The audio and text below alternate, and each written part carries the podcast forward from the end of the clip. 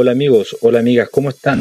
Sean bienvenidos a este primer capítulo de este podcast llamado El Averno hacia el Rock, en el cual vamos a hablar de cosas que principalmente nos interesan a nosotros. Mi nombre es Felipe Gudobro y estoy junto a mi amigo Cristian Leiva. Hola amigos, hola amigas, eh, esperamos que estén todos bien y bueno, aquí estamos con nuestro primer podcast. Eh, ¿Cómo has estado compadre? Yo muy bien, súper bien.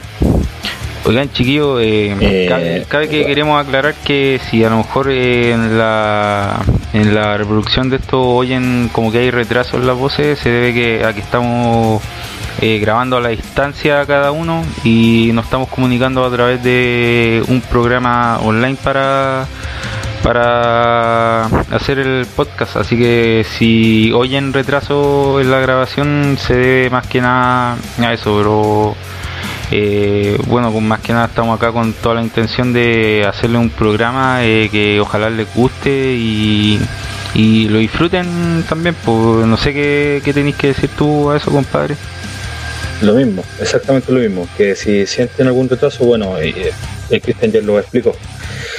Eh, y eso, pues, mira, eh, la idea de este podcast, de este, sí, de este podcast, es que hablemos de cosas que eh, a ti y a mí nos interesen, pues, temas de actualidad, eh, pero principalmente se va a tratar de bandas, bandas chilenas, de principalmente chilenas, que se dediquen al heavy metal.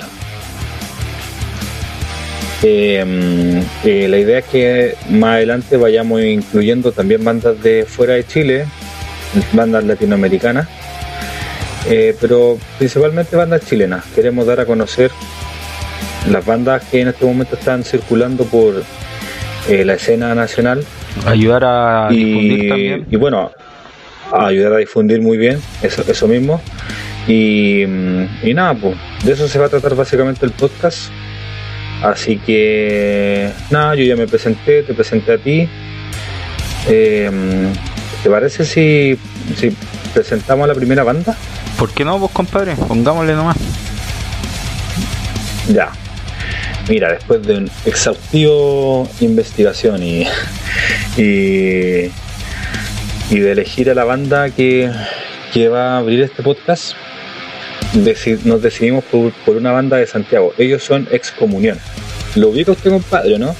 Sí, pues compadre. De hecho, tenemos un gran amigo que es integrante de, de esa banda. Así es. Mira, la banda, como dije, se llama Excomunión. Esta banda se formó en 2014. Son de Santiago, Santiago de Chile. Eh, en este momento están en proceso de grabación de su primer EP, que se va a llamar igual que ellos, pues, Excomunión. Los integrantes son Sebastián Carrasco, amigo, gran amigo nuestro, tuyo y mío. Eh, bueno, Sebastián Carrasco a la voz, Emerson Ananías en guitarras, Felipe Bobadilla en guitarras, José Tomás Alcartegaray bajo y coros y Sebastián González en batería.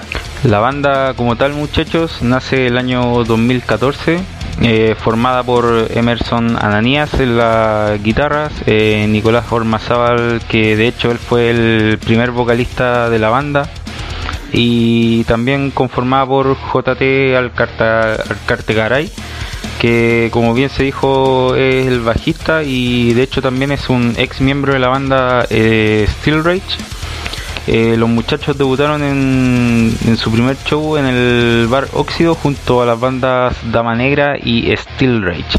Son los muchachos de distintas partes de Santiago y se dedican a cultivar heavy metal principalmente con influencias británicas, alemanas, latinas y también españolas.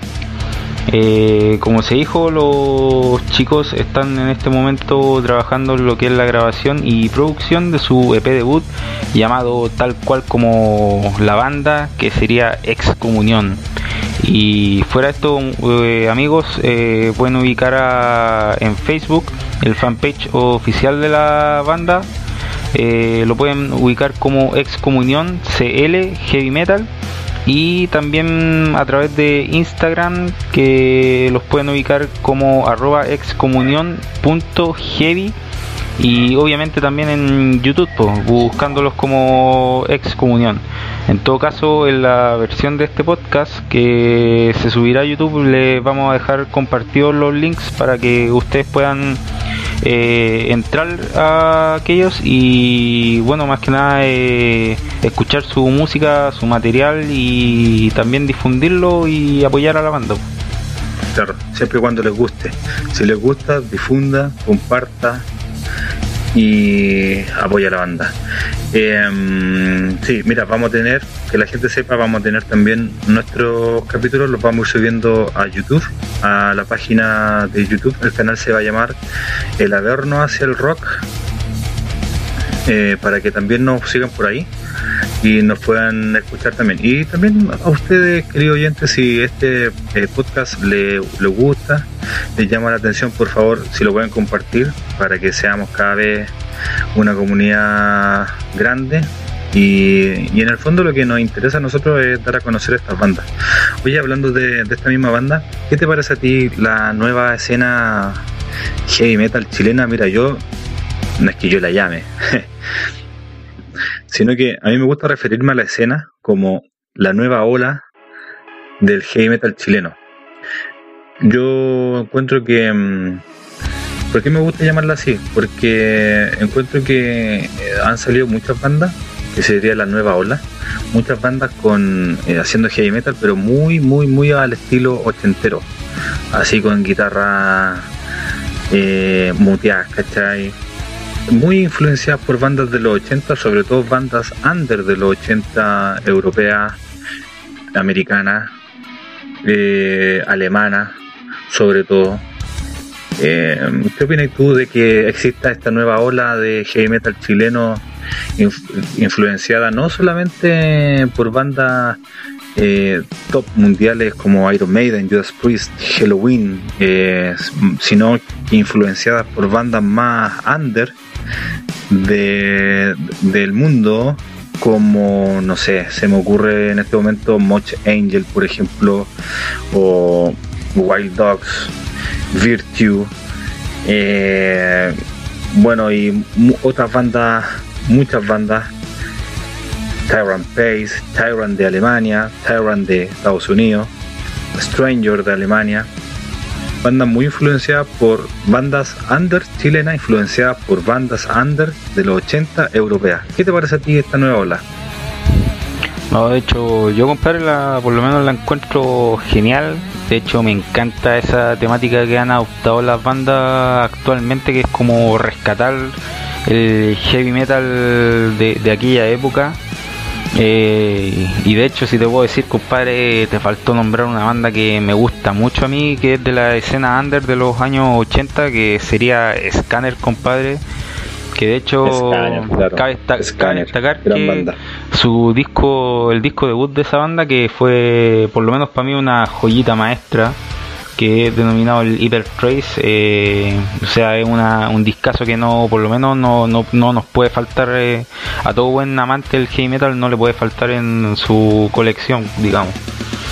Y nada, o sea, yo, por lo menos encuentro que es genial que las bandas se dediquen a rescatar lo que fue lo que fue esta etapa del heavy metal los años 80. De hecho, es como que yo al, al oír este tipo de bandas eh, no solamente me, trae como recuerdo las bandas europeas o americanas de, dicha época, sino que va más también en la cuestión del sonido que utilizan al grabar, eh, la forma en que graban las guitarras también. Eh, que también rescatan ese tecnicismo que tenía el heavy metal de aquella época. Y qué más, eh, eh, bueno, todas esas melodías da, un gusto simplemente, simplemente un, da un gusto poder escuchar bandas de este calibre. Sí, sí, y se ha visto no solo en Chile, también se ha visto en toda Sudamérica, por ejemplo, en Argentina, en Colombia, en Perú, bandas muy buenas en Perú, sobre todo una que se llama Llena, Llena de Perú. Sí, muy, muy buena, muy buenos los chicos de Llenas. Sí. Bueno, así que eso sería, pues, ¿te parece a ti si pasamos al. si, si, si mostramos un tema de esta banda? Póngale play, compadre. ¿Cómo se llamaría el primer tema? El primer tema se llama eh, A Sangre y Fuego. A Sangre y Fuego. Chuta, ya me dio miedo el nombre. A Sangre y Fuego. No, pero es un buen tema, compadre. Es súper buen tema. Eh, bueno, y acá le, les presentamos este tema de, de, excomunión. Se llama A Sangre y Fuego. Escúchenlo, muchachos, y esperamos que les guste. ¿Qué tal? Hola amigos y amigas, aquí JT Montesinos, bajista de Excomunión. Los estaremos esperando este 30 de noviembre en el Teatro Mundo Mágico para el Steel Fest. Mando mis saludos y mucho éxito para el Averno hacia el rock. Nos vemos.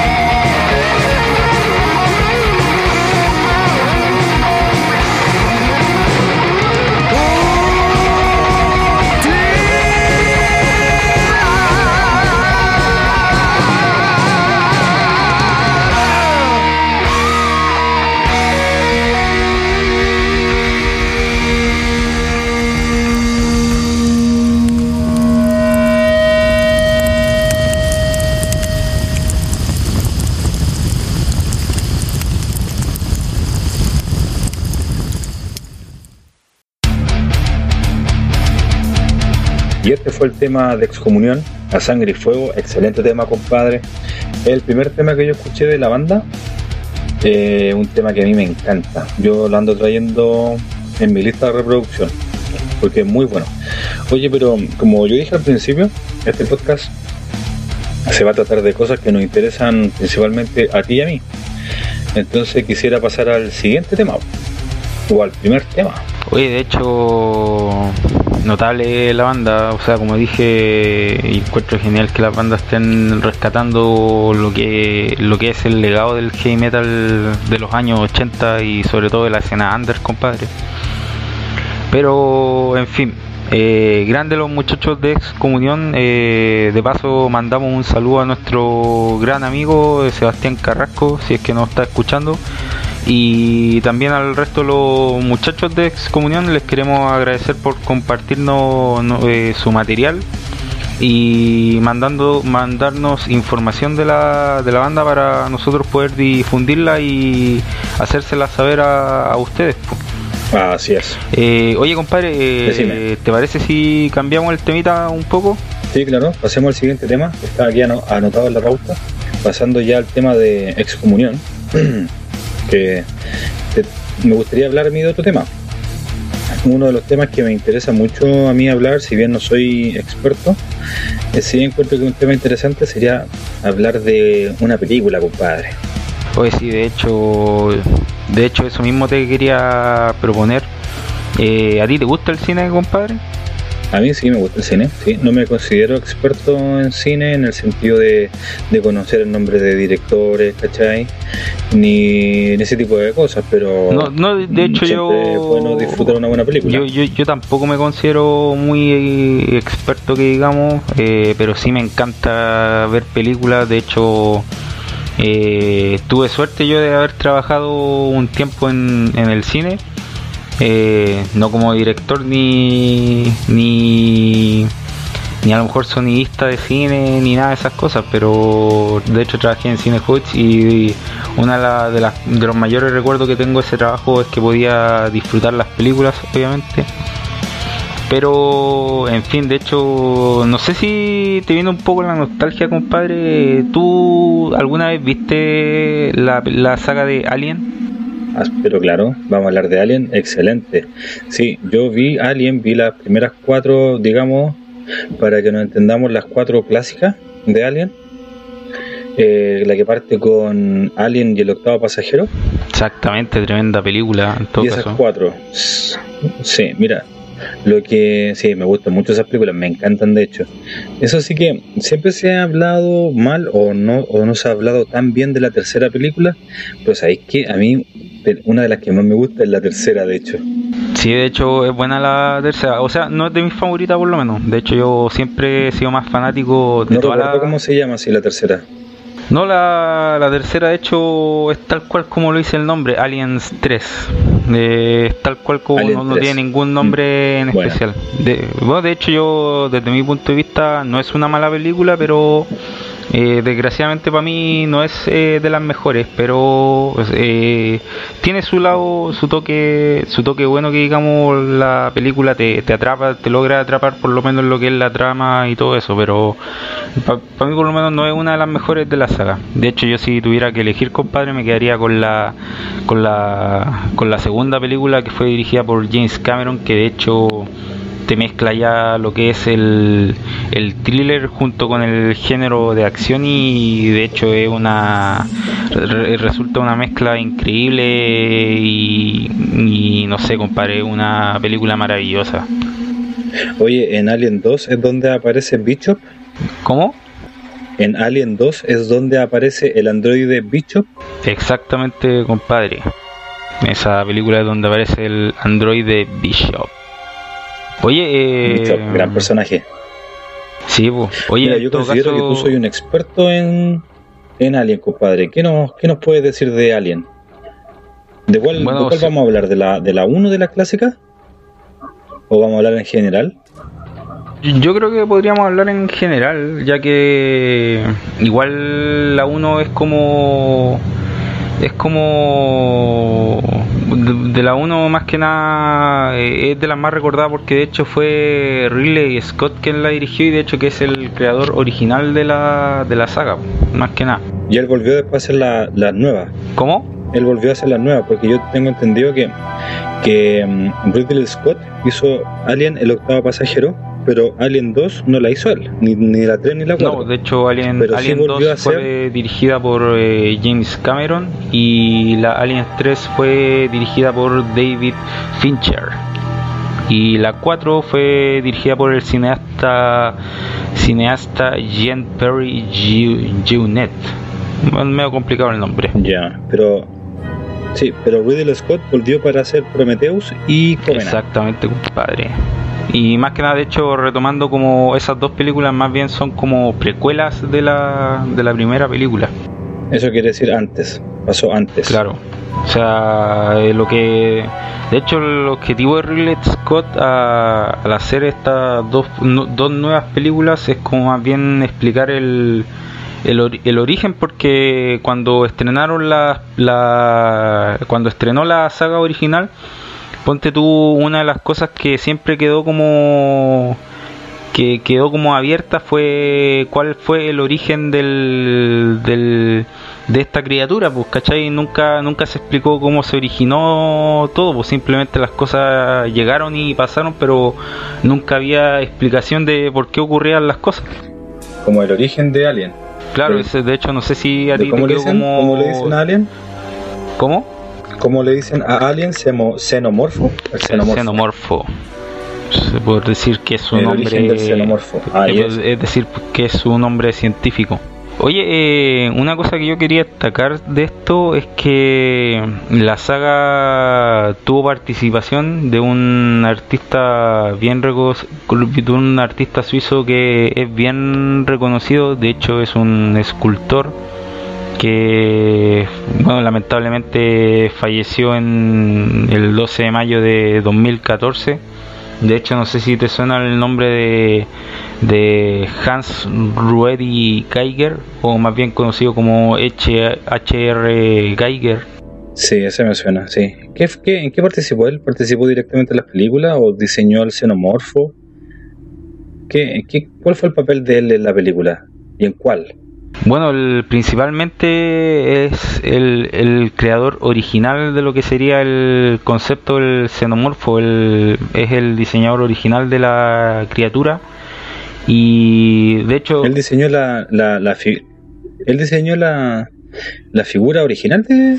Claro, el, el creador del, del, xenomorfo. Él tiene una pintura... Físicamente. Sí, eh, no físicamente, sino que él, él tiene una pintura, no me acuerdo cómo se llama, pero él tiene una un, arte que es llamado que es conocido como el surrealismo oscuro, si no me equivoco y una de sus pinturas eh, de hecho es bien el diseño es bien similar a lo que es el alien de Ridley Scott e incluso el mismo el mismísimo Ridley Scott admitió que él se inspiró en el diseño de H.R. Geiger para crear al xenomorfo que conocemos eh, actualmente y bueno H.R. Geiger estuvo estuvo H.R. Geiger fue parte de la película o Ridley Scott solo vio la pintura de H.R. Geiger y y se inspiró para crear al xenomorfo. No, de hecho. O H.R. Geiger estuvo de, en la película. De hecho, H.R. Geiger, compadre. Como parte del staff. H.R. Geiger fue parte del staff de, de, diseño de escenografía y también de lo que fue eh, crear el. En cierta forma, lo que sería como el disfraz del xenomorfo. El, de hecho, tuvo una participación muy importante. Eh, más, de hecho, no solamente en películas como Aliens, él ha trabajado. Hay hay otra película que es un poco menos conocida que se llama Especies, que de hecho también la película trata sobre alienígenas y él también prestó sus diseños para, para ser partícipe de, la, de dicha película. Pero es un, es un, es un artista connotado y, y por lo menos en lo que es la saga Alien tuvo una participación muy importante en cuanto al diseño de escenografía y, y también no solamente la escenografía sino que crear la, lo que serían como lo, las criaturas de la película. Ok. Oye, yo te quería comentar algo de esta película. Yo antes de bueno, yo veía las películas y algo que siempre me llamó la atención la calidad de, lo, de los efectos especiales. Porque la película es súper antigua. Sí, es antiquísima. La, la, primera al menos, la Alien y el octavo pasajero, es del 79. Entonces a mí siempre me llamó la atención la calidad de los efectos especiales, que de hecho yo pensaba que la había hecho el director de esta película, yo pensé que había sido Stanley Kubrick porque me parece a mí, Stanley Kubrick, porque me parece a mí que eh, hay una similitud o, no sé si, si, si, será, digamos, la técnica de, mm, de efectos especiales o no sé qué, pero encontré que los efectos, no sé si se parecían, pero eran similares o eran como del mismo estilo de eh, Una Odisea en el Espacio de Stanley Kubrick, que igual Una Odisea en el Espacio es más de 10 años anterior a Alien, ¿cachai? Pero yo al menos noto un parecido, al menos en la técnica de, de mm, efectos especiales, muy similar a la de Stanley Kubrick. Entonces en un principio yo pensé que, que Alien, el octavo pasajero, era creación de Stanley Kubrick, porque los efectos especiales, para hacer una película tan antigua, los encuentro espectaculares.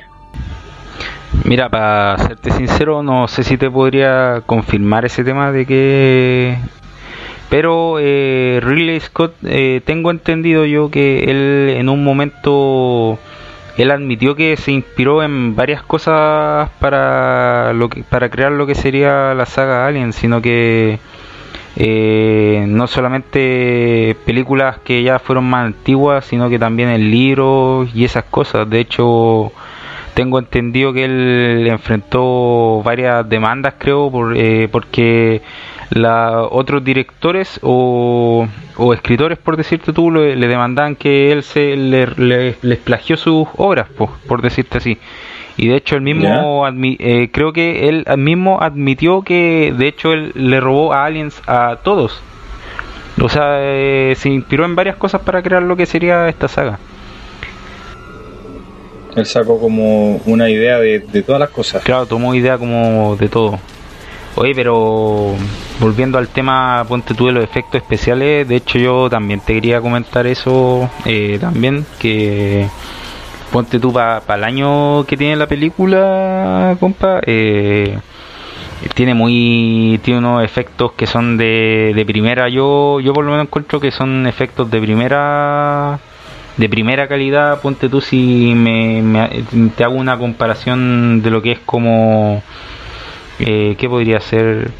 Como las películas de Star Wars eh, o cualquier otra película de ciencia ficción que se han emitido últimamente en estos años. O sea, Star Wars también tiene su saga antigua, pero ponte tú comparándolas con, la, con las que se han filmado más actualmente eh, ponte tú los efectos de Alien se nota como que son más realistas y no como que ponte tú son unos actores que están parados en un croma de color verde y que después simplemente en edición le insertan los efectos. No sé si tú notáis eso por, por lo menos.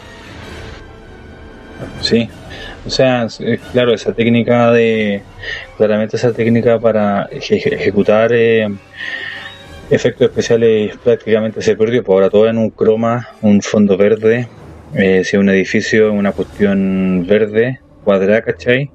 Que después a través de la edición lo van, lo van transformando. Eh, ¿Qué opinas tú que se haya perdido eso en el cine actual?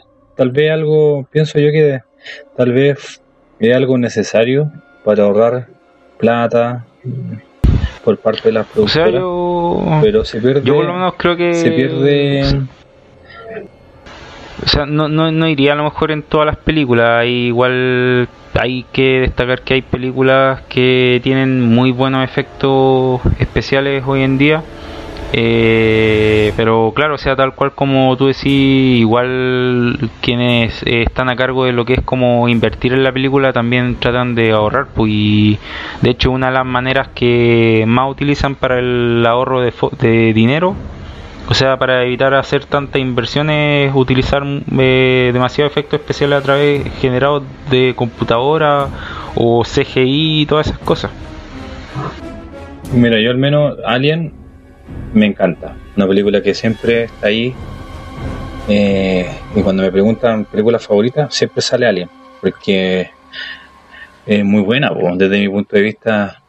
Eh, siento yo que eh, no sé si es la primera, pero, pero yo encuentro que formó escuela. O sea, creó escuela, creó, creó em, un punto de inicio para cierto tipo de películas. ¿Cachai? Que tiene que ver con mezclar el horror, el terror y en el espacio. ¿Qué más? ¿Qué más? Eh, ¿Cómo te explico? ¿Qué más em, sofocante? O claustrofóbico que vivió una experiencia de terror y en el espacio. No sé si tú te fijaste y es porque yo pensaba que esta película la había hecho eh, Stanley Kubrick. Porque eh, hay, una, hay varias escenas donde muestran la, la, nave en el espacio, navegando por el espacio. Y tú sentís, estoy hablando de una odisea en el espacio, tú sentís como esa, esa desolación del espacio, sentí que en ese lugar está la nave y a miles de kilómetros no hay nada. ¿Me explico? Y esa misma sensación es la que yo sentí cuando veía la nave de la película Alien navegando, en el, navegando en el espacio. No, de hecho yo te entiendo perfecto. No sé si me explico. Que, claro, la, película tiene... Esa angustia del vacío eterno. Mm, no sé si decirlo así, pero la película tiene ese encanto que te mete en lo que es la trama, pues, o sea, te pone en lo que es como el lugar, en, los zapatos de digamos del actor eh, de cómo sería vivir eh, eh, una experiencia terrorífica como esa pues. Hoy, de hecho, ya que ya que mencionaste esto, eh, te voy a mencionarte una curiosidad, compadre. No sé si tú recordáis la escena de la película cuando cuando el xenomorfo sale por primera vez del pecho del, de, por decir, de su primera víctima. En la primera película, no sé si recuerdas esa escena. Pero obviamente, esa escena es pero clásica. Sí, de hecho, ponte tú, e indagando un poco, o sea, investigando, eh, Ridley Scott para aumentar la tensión eh, de esa escena. Eh, la película fue filmada con cuatro cámaras al mismo tiempo y de hecho a los actores no se le comunicó que se estaba realizando una escena.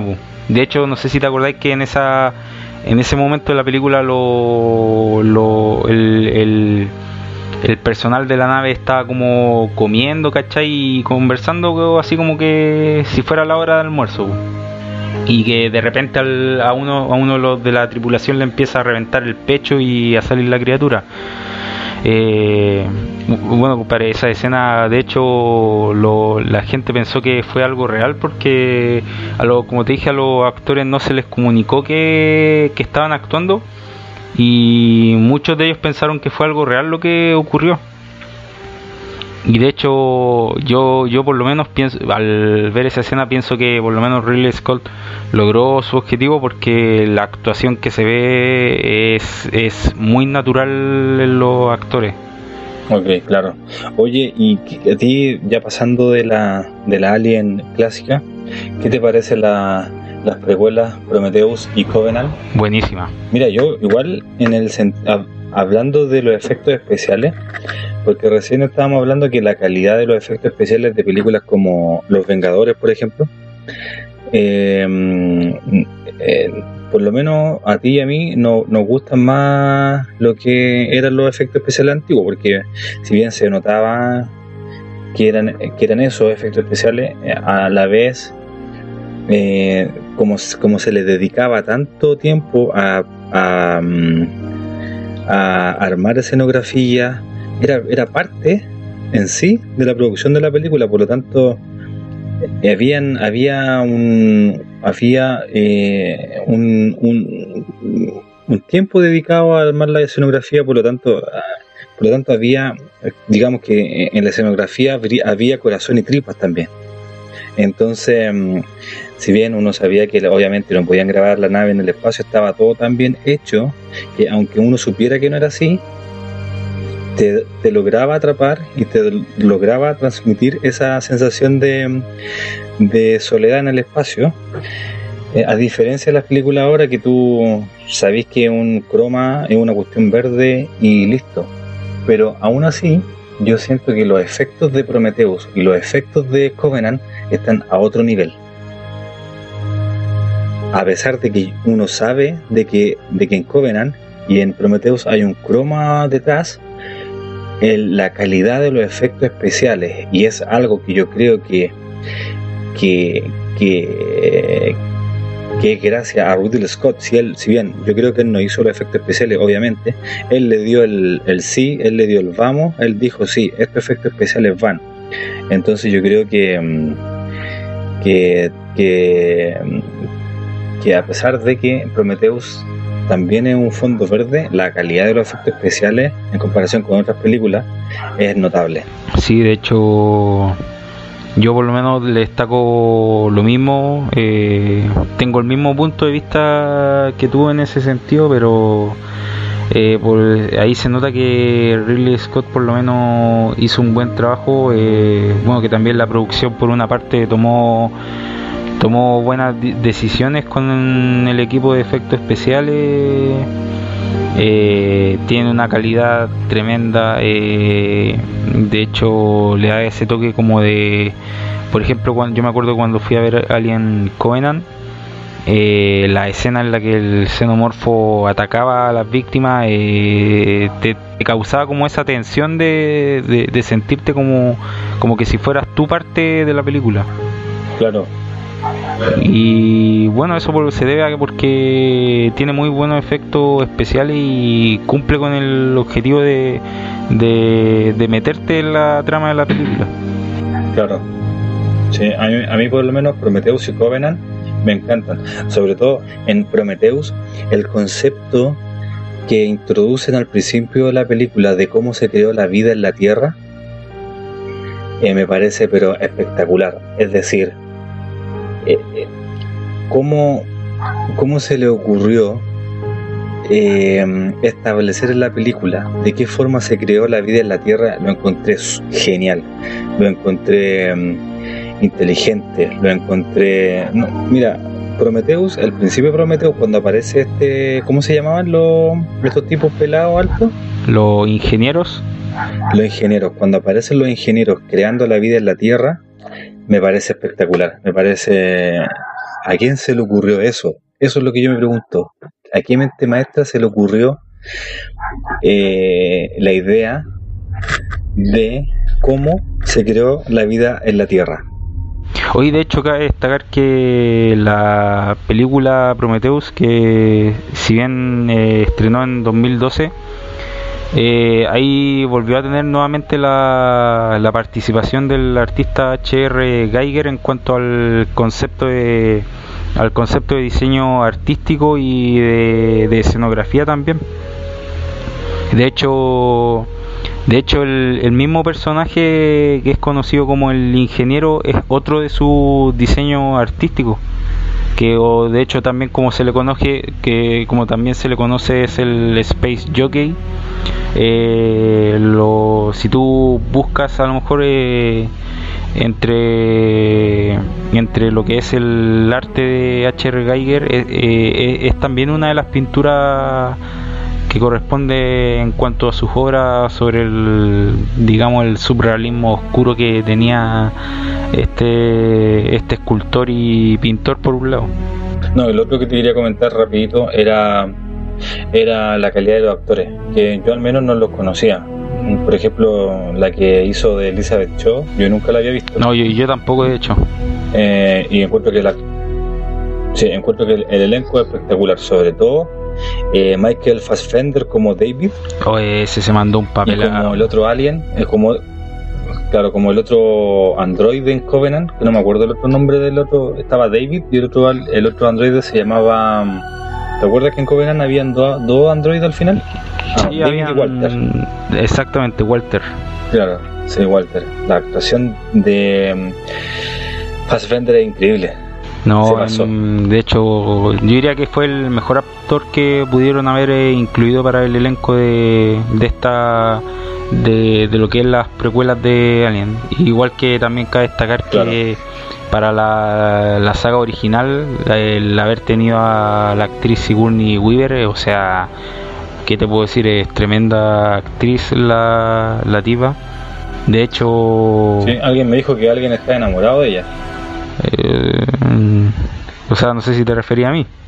Sí, a ti, No, o sea, no enamorado, pero sí es eh, una de mis heroínas del, del cine. De hecho, de hecho, cuando yo vi Alien por primera vez, yo dije yo, yo quedé impactado porque de hecho, ponte tú, eh, Sigourney Weaver eh, rompe, ponte tú el esquema de, de, que la protagonista, de que no sé si tú te has fijado que siempre el protagonista tiene que ser como un tipo encachado una tipa encachada, ¿cachai? No, no sé si trata de, me, me entendí el punto al que voy.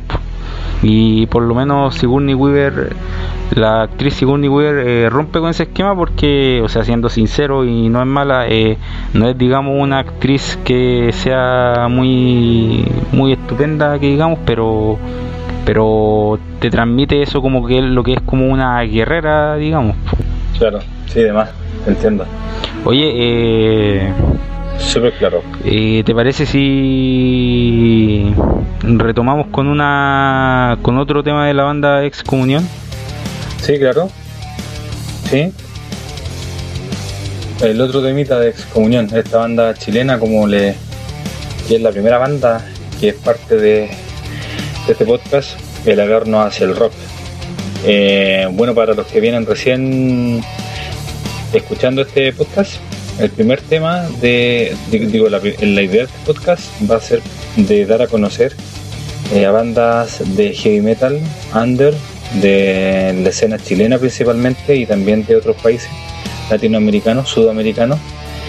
Eh, y en este primer capítulo le tocó eh, a, la banda chilena Excomunión. ¿Ok? y ya es turno de mostrar el segundo tema de la banda que se llama.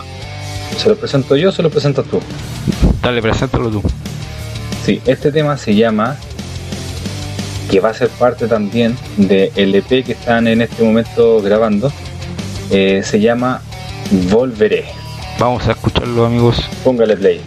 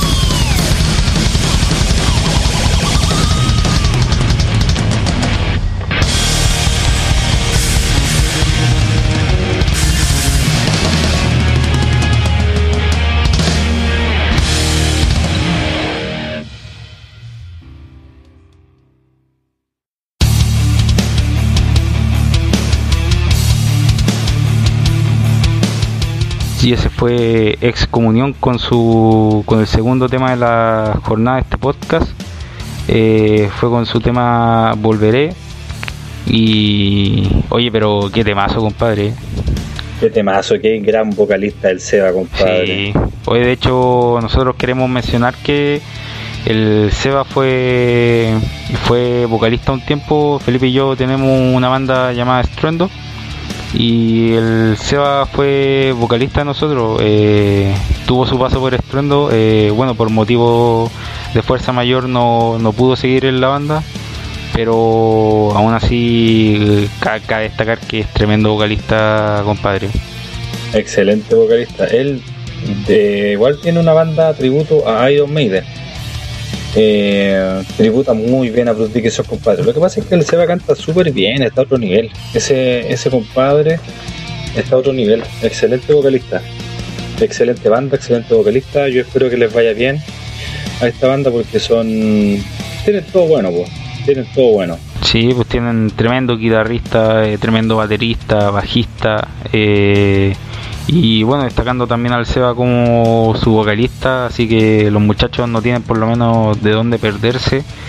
Y, y bueno, pues amigos, eso fue Excomunión. Eh, como bien les recordamos, eh, la versión de YouTube de este podcast, les vamos a estar compartiendo los links oficiales de, de, la banda que de hecho sería el fanpage oficial de Facebook, eh, para que lo recuerden, que es Excomunión CL Heavy Metal, el perfil de Instagram que es arroba excomunión.heavy y también su canal de YouTube que los pueden encontrar como Excomunión.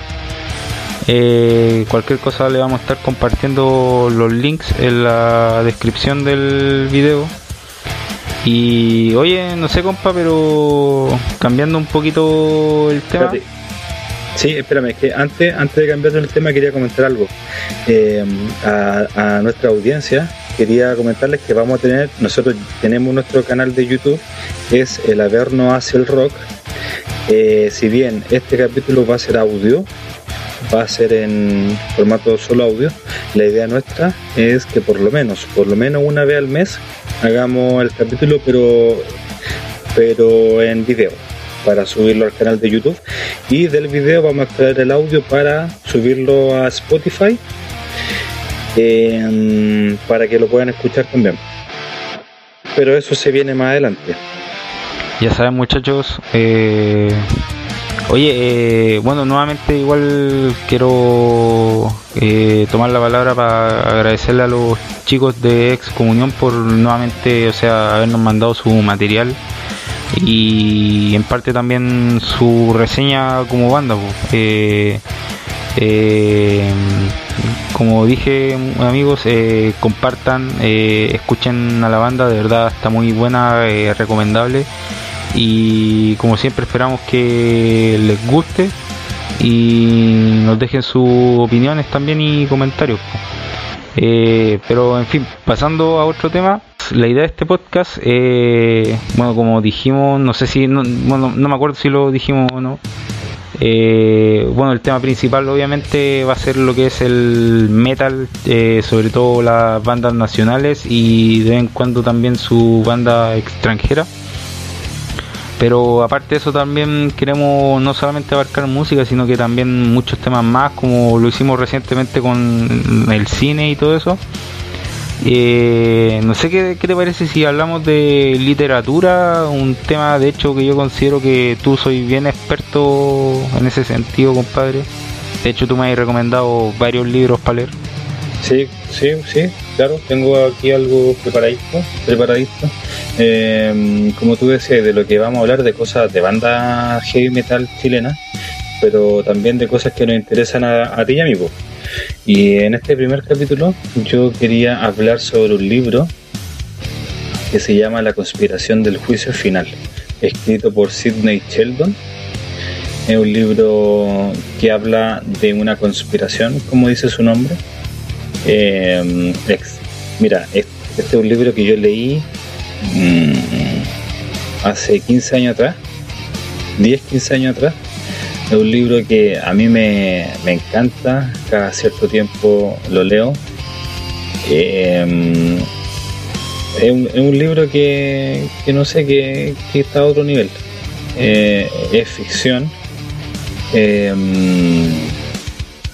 Y, nada, pues compadre, es un libro que a mí me marcó, que fue uno de los, de los, libros que a mí me, me hizo interesarme en la literatura, en leer. Y después de este libro yo no paré de leer. O sea, después de este libro se me abrió un mundo. Y, nada, pues en este primer capítulo me, gustaría hablar de este libro. Primero me gustaría decir algunas cositas del, del escritor. Pues te quería preguntar porque yo, yo no soy muy experto en literatura, me gusta leer sí de vez en cuando, pero Nunca he escuchado del, escritor eh, Sidney Sheldon. No sé si nos podrías hablar un poquito de él. Bueno, mira, ¿qué te puedo decir de, este escritor? Que aunque tú no me creas, eh, tú sí lo conoces, de alguna u otra forma, sí lo conoces. ¿Y por qué lo conoces? ¿Por qué lo conoces? Tú conoces, tú obviamente sabes de la serie que se llama Mi Bella Genio. Mi Bella Genio. Ah, sí. Mi Bella Genio, sí, una serie la, del año 60 que la estuvieron pasando en el 9, creo, en el Mega. No me acuerdo en qué canal, pero me acuerdo sí que desde chico de chico la, la, vi y por lo menos era una serie muy entretenida. Ya bueno, eh, Sidney Sheldon es el creador de Mi Bella Genio. Es de un, es de un tipo que encontraba una botella y la botella la frotaba y salía una genio. Sí, de, hecho parece que era un astronauta. ¿Te acordáis? Era un astronauta el tipo que, que la encontraba. Así es. Ah, ahí él mismo fue director de, la serie. Él fue el creador de esa serie. O sea, la, la, serie, ponte tú, ¿tiene algún libro? O sea, ¿fue inspirada en un libro de Sidney Sheldon? Él la creó para la televisión. Él fue escritor y fue guionista. De hecho, ganó, ganó en el año 47 ganó un Oscar al mejor guion original por una película que se llama The Bachelor and the Body Sucker. Sí. Y claro, entonces este tipo era tenía hartas cositas, pues. era guionista, era escritor, era director. Y yo, yo el tipo lo encuentro genial, porque hacía hartas cosas. Y escribió este libro por la conspiración del juicio final. Este libro está en mi top 10 de libros. Y pucha, ¿qué te podría comentar del libro? El protagonista se llama Robert Bellamy y es un agente de la inteligencia naval. Eh, a, este, a este compadre le encargan por medio de una agencia la localización de un grupo de turistas que presenciaron la caída de un extraño globo sonda en un remoto paraje de los Alpes suizos, por si acaso estoy leyendo, compadre. Eh, entonces, en un paraje, sí, entonces de en un paraje de los Alpes suizos, la absurda misión se irá complicando cuando la gente, uno de los mejores, Robert Bellamy, descubra que una vez que informa a sus superiores del paradero de los testigos, la agencia acaba con ellos sin miramiento. ¿Me vais siguiendo? De hecho, el libro parte con esto, mira. De pie al borde del campo, los testigos miraban en silencio, horrorizados, demasiado atontados como para hablar. La escena que tenían delante de los ojos era grotesca, una pesadilla primordial. O sea, yo cuando leí eso, yo dije, no, este libro, ¿qué onda? Dije yo, ¿qué, significa esto? Eso es, ponte tú, el cómo comienza el libro cómo comienza el libro. Mira, ah, en grandes rasgos, bueno. Oye, disculpa que te interrumpa, pero este libro, ¿a qué género pertenece exactamente? ¿Es como terror, eh, ciencia ficción o, o aventura? Es que, es que de repente eso es lo difícil de catalogar con este libro porque tiene eh, habla de, de conspiración como bueno como dice el nombre mezcla un poco de terror incluso amor, acción.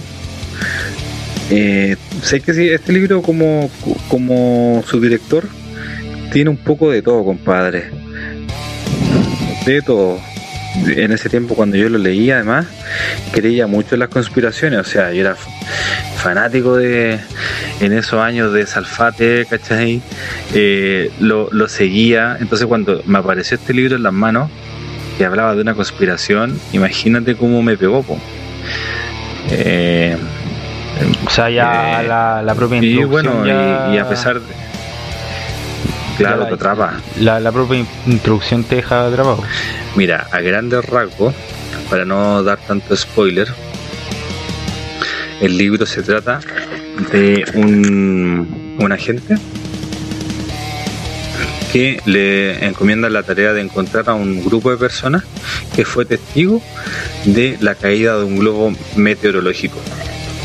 Nada fuera de lo normal, al Robert Bellamy lo cuentean, le explican por qué, porque le encontraba ridículo que para qué necesitan encontrar a esta gente. Al final lo cuentean y al final él, va a buscar a la gente. Eh, mira, y lo interesante del libro, lo que, lo que más me gusta es cómo el, el escritor enlaza la historia. Porque cuando parte el libro, o, cuando parte la investigación de Robert Bellamy, lo único que tiene son nombres y un par de datos, pero nada más. Entonces yo cuando lo empecé a leer, me acuerdo perfecto que pens- pensaba en ese momento, oye, pero espérate, Robert tiene que encontrar a un, par, a un, a un grupo de personas y lo único que tiene es el nombre. Yo, yo me preguntaba, pero ¿cómo los van a enlazar? ¿Cómo los van a encontrar, mejor dicho? ¿Cómo Robert Bellamy los va a encontrar si, si no tiene ni un dato? Y el, pero el escritor logra eh, enlazar, logra hacer los puentes, logra hacer la, la, logra encontrar la forma de que Robert Bellamy encuentre los personajes a pesar de que no tenía ni un dato. ¿Cachai? Entonces el libro en ese sentido es espectacular. Oye, Pero volviendo al... ¿Sí? Como ya que dijiste eso, de hecho me acabo de acordar en mi poca cultura, mi poca cultura de lectura. eh, de hecho, me, eso que acabé de decir de, sobre el detallismo que tiene el escritor, eh, me acaba de recordar mucho lo que es el libro de Agatha Christie, que es eh, asesinato. Bueno, yo cacho que lo cacháis el libro, porque como tú soy bueno para la lectura, eh, tenía harto conocimiento y todo. Eh, eh, me imagino que con- este libro, que es Asesinato en el Expreso Oriente. Sí, sí, lo conozco. Sí, Eh, de, muy de buen hecho libro. Me, me- me llama Sí, mucho la atención que, que, que, que plantee el tema del, del, del detalle del escritor porque ponte tú la, la escritora Agatha Christie plantea exactamente lo mismo cuando llega el momento de resolverlo el asesinato que ella te plantea talmente tal y exactamente el punto de cómo es que se resuelve un crimen paso a paso y con todo con todo detalle incluido. Claro, y, en, y, en, y en, en primera no tiene ni un dato. No te da ni un dato como para uno al menos ir armando el cómo va a resolver el crimen. Claro, exactamente. Mira, mi de Agatha Christie, el libro que más me gusta es uno que se llama El extraño caso de Mr. Brown o El caso de Mr. Brown. No me acuerdo bien cómo se llama, pero, pero por ahí va. Es el libro que más me gusta de ella. Oye, volviendo al tema del libro, entonces este tipo, Robert Bellamy, tiene que encontrar a los testigos. Eh, sin ni un dato. Bueno, el tema es que encuentra el primero y extrañamente el testigo, después que Robert Bellamy lo ubica, muere. Y, y cuando encuentra el segundo, también muere. Y el tercero y el cuarto, y todos mueren. Y todos mueren así en situaciones extrañas. Por ejemplo, uno choca, el otro se le quema la casa y muere adentro quemado. Entonces le empieza a llamar la atención que por qué a los que él va encontrando van muriendo. Y él concluye que es que seguramente concluye que seguramente lo que estas personas vieron no fue un globo meteorológico. Entonces, ¿qué fue lo que vieron? ¿Qué, es tan grande lo que vieron que, que los tienen que matar? ¿Cachai? Primero él se da cuenta de eso y averigua qué es lo que vieron. Lo que no voy a spoilear lo que vieron, pero, pero él eh, descubre lo que vieron y después él se da cuenta que todas las personas que saben de este caso van muriendo.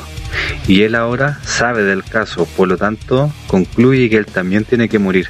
Y efectivamente esta, mm, este, ah, esta mm, eh, agrupación del gobierno, esta agen- agencia del gobierno, es lo que quiere, matarlo. Y él se da cuenta de eso, y así que al final tiene que, que esconderse, tiene que arrancar, tiene que huir de esta agencia que es del gobierno porque también lo quieren matar. ¿Me explico? Entonces, así más o menos se desarrolla el libro, pues, y entre todo esto, eh, el tipo hablan de que Robert Bellamy está enamorado de una niña, de una, de su esposa, que su esposa lo dejó, ¿cachai? Y después entra la acción, después entra el espionaje, la conspiración. Entonces es un libro que desde la primera hoja te atrapa, desde el primer capítulo te atrapa de esos libros que tú termináis el capítulo y necesitáis leer el siguiente porque cada capítulo es mejor que el anterior. No, dale, yo creo que después de esto me, voy a tratar de conseguir el libro para leerlo porque, o sea, por lo menos tu libro que me, me has recomendado, eh, yo por lo menos nunca me he arrepentido de leerlo. Han sido muy buenos los libros. Sí, te lo... Mira, cuando nos juntemos te lo voy a llevar para que lo leáis porque es un libro excelente tenéis que leer sí, el otro que te recomendé, el que estés leyendo ahora. Cuando termine el libro que estés leyendo ahora, vamos a pasar a este otro libro, La conspiración del juicio final. El 1900, 1983 de George Orwell, compadre. 84, 84. Ah, perdón, 1984 de George Orwell. Sí, excelente. Bueno, uno de mis libros favoritos. Mi libro favorito, si no uno de los tres favoritos que tengo. Así que bueno, ese, es el otro temita que queríamos tocar, pues, temas que nos interesan a nosotros y espero que a nuestra audiencia también les interese. Oye compadre, yo creo que estaríamos terminando hoy este podcast. Cumplimos la meta, digamos. Sí, de hecho yo iría lo mismo. Eh, bueno, esperamos que a quienes estén oyendo después este, post, este podcast eh, les, guste, sea de su agrado y que bueno también nos no estén apoyando y, chicos eh, recordar también de que eh, apoyennos desesperadamente. No mentira muchachos eh, esperamos su apoyo. Por favor por favorcito eh, como dijimos al principio, eh, nosotros si ustedes tienen banda emergente, alguna cosa, eh, nos pueden contactarse a nosotros. Eh, van a estar también en, la versión de YouTube del podcast, nuestro correo. Y nuestro fanpage también, nuestros canales, todos todo nuestros medios de contacto para que ustedes nos envíen su material y alguna reseña para, para que publiquemos su, su música también. Pues. Y como siempre también nos vamos a estar esperando con un... Eh, sí, pues, supuestamente. ¿Sí? O no se los damos nada. Sí, pues, ¿por qué no? Ya, démoselo. Ya, se los vamos a dar. El correo, muchachos, es el averno hacia el rock arroba gmail.com tal cual, el averno hacia el rock los muchachos arroba gmail.com, ahí donde nos pueden contactar directamente. Eh, y bueno, como dijo mi, mi querido amigo, eh, espero que este podcast les guste. Eh, creo que es uno, el, seríamos como el, el único podcast que habla de, de heavy metal o de bandas chilenas de heavy metal al menos en Spotify no hay otro que hable de este tipo de cosas, así que por originalidad creo yo no nos quedamos tanto. Así que ojalá les haya gustado muchachos, eh, que ojalá que armemos una comunidad. Eh, y eso, pues.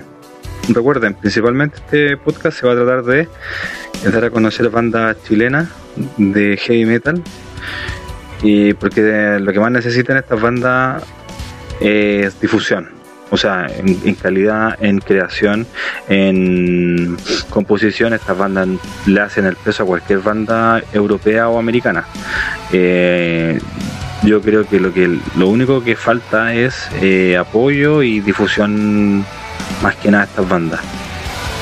No, ya lo saben muchachos, eh, lo estamos esperando, lo estaremos esperando en otra versión de El Averno hacia el Rock eh, les, queremos agradecer la, audición y, y bueno chicos que tengan una buena unas buenas noches y lo esperamos la próxima la próxima los esperamos el próximo programa.